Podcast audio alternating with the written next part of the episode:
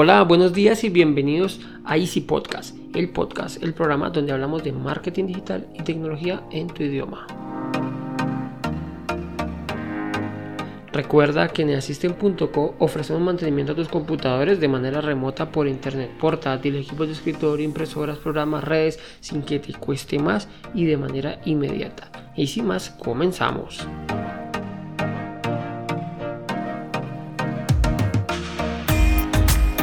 Hoy voy a hablarles de un tema que a muchas personas no es que no les interese, pero asumimos que todo está bien y todo va a estar bien.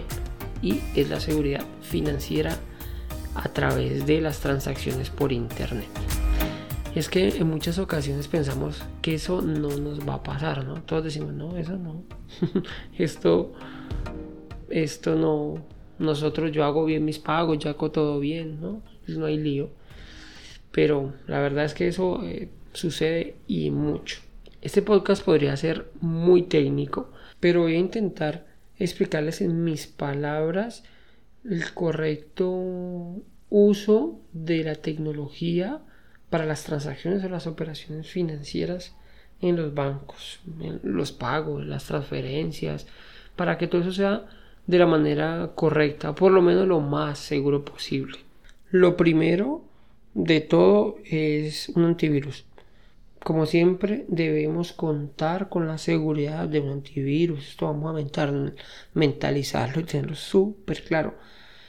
Esto nos va, lo que nos va a hacer pues es como garantizarnos que nuestro equipo de manera local no tiene problemas, que no tenemos virus, que no tenemos ninguna novedad en nuestro equipo ya que pues un, virus alojado en nuestro equipo puede transmitir la información, enviar o publicar de manera anónima y pues a las personas inescrupulosas. Y créanme que hay muchas personas dedicadas a esto.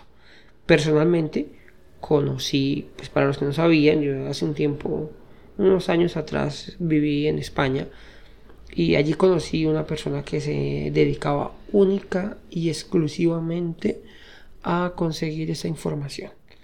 Entonces uno cree que no existe ese tipo de gente. En la actualidad, para que pronto le tengan la duda, el hombre, según tengo entendido, está preso pues por, por esto, porque es por el fraude de información. Pero hay personas que están únicamente dedicado a esto la persona no era de nacionalidad española, no voy a publicar cosas así, pero les quiero explicar que sí hay gente que se dedica única y exclusivamente. Bueno, asumiendo que ya todos contamos con un antivirus, y si no lo tienen, se los recomiendo encarecidamente instalar uno. En la nota del programa les dejo un podcast donde hablo de la importancia del antivirus y cuál es el mejor antivirus en este año 2022. Ahí en las noticas les dejo para que lo escuchen y por favor instalen uno. ¿Listo? Bueno, continuemos. Ahora vamos a centrarnos en las transferencias que vamos a realizar o los ingresos a los portales transaccionales. Que estos ingresos siempre sean directamente de cada banco. Mi recomendación personal, o por lo menos lo que yo hago, es buscar y entrar al portal o a la dirección del banco desde donde voy a realizar la transferencia. Eh, esto, pues, yo lo realizo con el fin de no entrar a otros portales que no sean directamente mi banco, sino que ya estén indexados en Google. Si de pronto no tienes tan claro, por favor no sigas un link de un correo electrónico, no sigamos un link que vimos por ahí en una página, lo recomendable pues es, es mi buena práctica, por decirlo de alguna manera, es buscar el portal de mi banco, está indexado y entrar desde allí. Nunca, como les digo, debemos entrar por un correo electrónico o alguna página donde nos redireccione supuestamente. ¿Listo?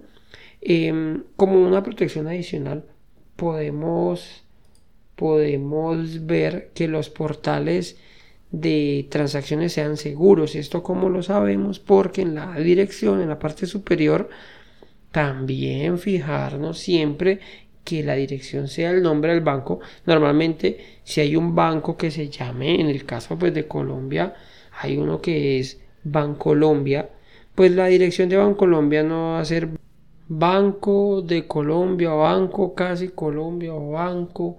Normalmente se buscan direcciones muy similares, aunque también conozco casos en que las direcciones de a donde quieren enviarlo a uno son totalmente diferentes al nombre del banco. Entonces no está de más darle un vistacito si no tienes de otra que seguir un link o si seguiste un link y oh, tienes la duda porque pues realmente ellos lo que hacen es intentar copiar el portal para que sea idéntico. Entonces será muy fácil engañarnos, pero debemos de fijarnos siempre que tenga la conexión segura esto, pues, pues le digo, un certificado que valida que la conexión es, es correcta, que normalmente pues, los que usan para hacer sus fechorías no, no lo pueden adquirir, ¿de acuerdo? No vamos a meternos en tecnicismos. Entonces recuerden buscar un candadito en la parte superior y que la dirección coincida con el nombre de nuestro banco. Bueno, otra de las recomendaciones pues, es procurar ingresar siempre desde el mismo equipo. Normalmente los pagos o las transferencias que vamos a realizar las tenemos que realizar en un lugar seguro. Por ejemplo, si yo hago las transferencias, mm, intentar hacerlo siempre del mismo equipo, ¿no? Si yo las hago de mi casa, pues hombre, esperémonos hacerlo desde mi casa. Si es un portátil, pues digamos que no hay lío porque me lo llevo a donde vaya y pues desde allá la puedo hacer. Pero intentar siempre hacerla desde el mismo equipo en lo posible. ¿Listo? Si no hay de otra, pues bueno, pues ya que no podemos hacer más, pero intentar siempre los pagos los voy a hacer en la noche cuando llegue el trabajo, desde mi equipo. O hacerlos, llevo, el portátil y lo hago desde donde esté, pero desde mi equipo. No es nada recomendable realizar los ingresos a los portales desde sitios públicos, café internet, esos sitios locutorios donde alquilan equipos, donde lo alquilan por horas los computadores, que pues realmente no sabemos el uso que le dan ni la seguridad en la cual tienen esos equipos. Normalmente esos equipos tienen, eh, se llaman freezers, que lo que hacen, yo les llamo vulgarmente, es que les dé Alzheimer, porque se reinician y listo, eh, ya se les olvidó todo lo que le instalaron. Entonces normalmente tampoco tienen antivirus porque pues al fin de cuentas no se les va a pegar nada, pero sí pueden extraer los datos. Bueno, ah, para las personas que lo hacen desde los teléfonos móviles, celular, pues aquí otra de las sugerencias que les puedo hacer es realizarla desde la conexión o desde su plan de datos del teléfono. No es recomendable ingresar a nuestro banco desde un internet de dominio público por ejemplo, no sé, llegué a un café internet, me conecté, no sé, la clave del wifi y me conecté a ese wifi en una estación de buses, un centro comercial, ya que esas son condiciones no seguras y allí podemos ser víctima del, pues, del llamado phishing.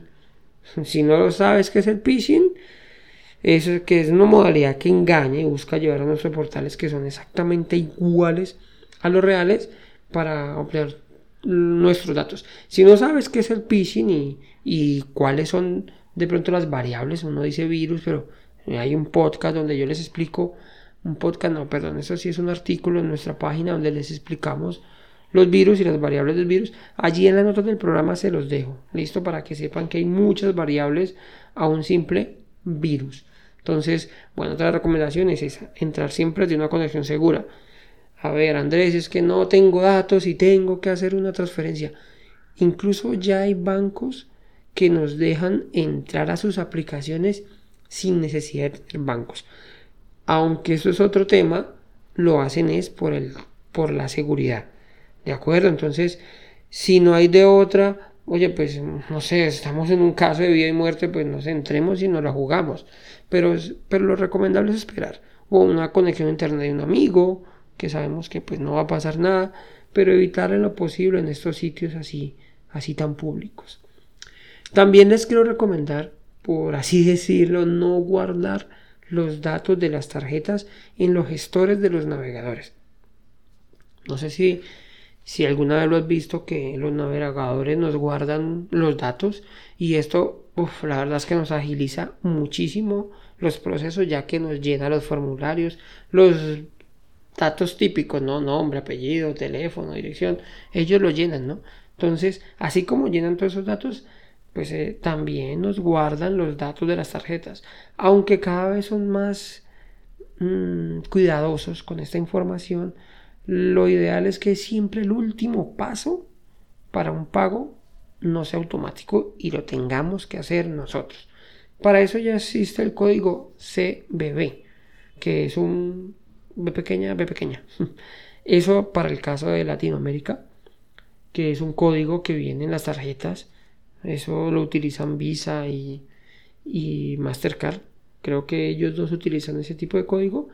Eso significa val código va valor de verificación. Bueno, algo así. Realmente lo que busca es eso, poner un pasito más en la seguridad. Lo, recomendable es que ese código pues no almacenarlo por ningún motivo en ninguna plataforma. En el caso de las cuentas corporativas existen unos tokens que es como una serie de números que va cambiando aleatoriamente. Y en, en, España recuerdo que tenían pues igual ese token. En algunos casos era una tarjetita física y otros también el mismo token con con números aleatorios. Esto es una seguridad que se pone adicional para eso, para no guardar los datos en ningún sitio. Bueno, y por último te puedo recomendar para realizar los pagos por internet las tarjetas eh, virtuales. Hoy en día casi todos los bancos, no, pues no quiero entrar en detalles ahorita de nombres de bancos que tengan sus opciones virtuales, pues ya que depende del país, tienen unos bancos o tienen otros que no son que nos van a permitir o no realizar ese tipo de, tarjetas. Pero son tarjetas de, de, pago, perdón, virtuales en las cuales podemos recargar y tiene pues ese plus de seguridad, ¿no? No sé si necesito una compra de X cantidad, pues recargo esa cantidad. Pero adicional son tarjetas que no tienen, no están físicas, entonces es difícil que las clonen. La numeración normalmente es aleatoria también, entonces eso agrega un plus de seguridad al momento de realizar esas compras en sitios que, entre comillas, son sospechosos. Si vamos a realizar una compra en una entidad que nosotros conocemos, una transferencia que nosotros conocemos, en la entidad que conocemos, pues los, los tips, por decirlo de alguna manera, que, que les acabo de dar. Eh, bueno, entonces esto era lo que quería explicarles hoy. Como les digo, terminé extendiéndome un poquito más de lo que quería. Quería hacer algo más cortico y muy personal, como les digo. No, no quería nada, ningún aspecto técnico. Eh, espero les sirva mucho el contenido y si es así, por favor nos regalen una valoración positiva en la plataforma que estés, que estés utilizando o cualquier duda o inquietud me la envíes a mi correo andres.com.